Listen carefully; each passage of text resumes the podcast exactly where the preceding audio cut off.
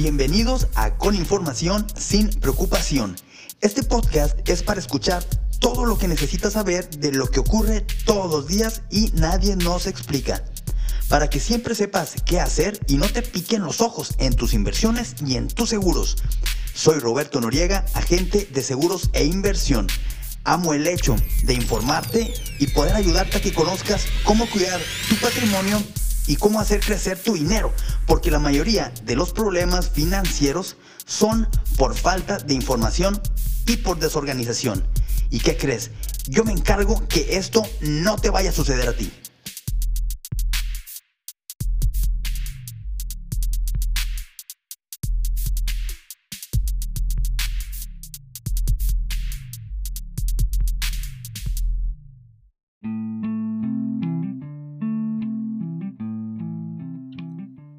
Bienvenido al episodio número 3.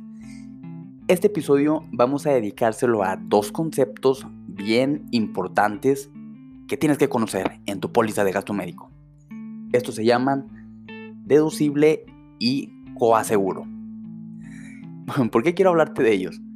Regularmente siempre la raza los confunde, o sea, siempre mandan diciendo de que, oye, ¿qué porcentaje es el que me va a tocar de mi deducible y cuánto es el máximo? Y yo de que, no, mira, es que así no funciona. Y les voy a decir por qué. Suele confundirse, o sea, probablemente el deducible de gastos médicos con el de auto, porque el de auto sí es un, sí es un porcentaje. Pero bueno, no vamos a irnos de lado, hay que enfocarnos aquí en el gasto médico y estos dos conceptos que son de los principales. El deducible. ¿Cuándo voy a utilizar mi deducible o qué es mi deducible? De entrada, el deducible es una cantidad fija que tú, como asegurado, yo como asegurado, decido al momento de emitir mi póliza. Un ejemplo. El deducible que tengo yo en mi póliza es de 15 mil pesos. Entonces, ¿qué quiere decir esto? Que ese deducible de 15 mil pesos es con lo que de entrada yo como asegurado voy a participar ante algún siniestro que no sea accidente. Entonces, bueno, digo eso porque así es como, como yo diseño las pólizas, ¿verdad? Pero, bueno, esto es el deducible.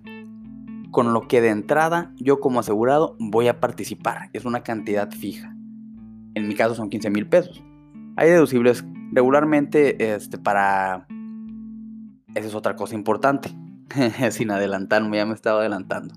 El deducible también actúa como una balanza. Aparte de que es una cantidad fija, actúa como una balanza porque si el deducible lo ponemos bajo, la prima o el pago que nosotros tenemos que dar aumenta. Entonces es sencillo. El deducible baja, el pago sube. El deducible sube, el pago baja. Entonces, la idea es siempre encontrar un buen balance entre lo que queremos pagar nosotros, ya sea por mes, por trimestre, por semestre, por año. Pero tenemos que encontrar el balance en lo que queremos pagar de prima y lo que queremos pagar al momento de que nos toque participar en una cuenta hospitalaria.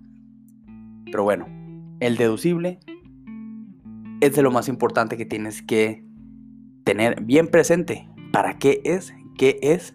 Y cómo funciona y sobre todo cuándo te va a tocar pagarlos, cuándo te va a tocar participar con él. Ahora vámonos con el número 2, que es el coaseguro. El coaseguro en gastos médicos, ese sí es un porcentaje. Es igual a un porcentaje fijo. Generalmente es del 10%.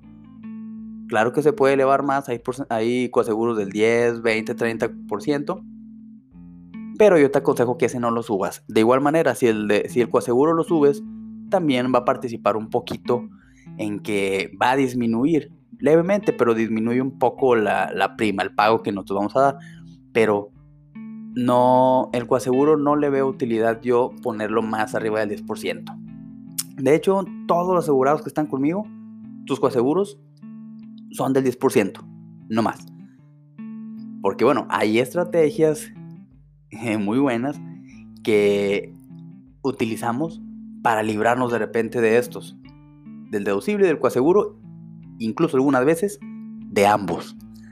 Entonces, bueno, el coaseguro es un porcentaje fijo del 10%. Es con lo segundo que nos toca participar a nosotros como asegurados. ¿Cómo pasa esto? Ahora sí, viene lo bueno. Vamos a poner un ejemplo aquí de una cuenta hospitalaria de 500 mil pesos, independientemente de la razón que sea. Son 500 mil pesos de cuentas por pagar en el hospital. Entonces, de estos 500 mil pesos vamos a poner bajo mi ejemplo de mi deducible de 15 mil pesos, participo con él de entrada. Entonces, esos 500, réstale 15, ¿cuánto es lo que queda? Quedan 485 mil pesos. A eso hay que sacarle un 10%. A esos 485 mil pesos, por el 10% vienen siendo 48 mil 500 pesos. Eso es lo que a mí me tocaría como asegurado participar ante una cuenta hospitalaria de 500 mil pesos. Mis 48 mil 500 pesos del coaseguro más mis 15 mil pesos de mi deducible. No sé si se entendió bien. Yo creo que es muy fácil de entender. Entonces, es bien sencillo. Aquí hay algo también súper importante. Generalmente las pólizas o las compañías de, seguros, al momento de darte una póliza de gastos médicos, tienen como opción o tienen ya de cajón un tope de coaseguro. ¿Para qué te sirve el tope de coaseguro? El tope de coaseguro te sirve para que pase lo que pase, independientemente de cuánto se eleve la cuenta, jamás pagues más de ese tope. El tope de coaseguro que tengo yo con mi póliza, no les voy a decir la marca porque no se trata de eso. O sea, aquí vamos a dar información que importa. Mi tope de coaseguro es de 40 mil pesos. Entonces, en el supuesto que puse de ejemplo, eran 48 mil 500 pesos de coaseguro si no tuviera tope, más el deducible de 15. ¿Qué pasa con mi tope de coaseguro?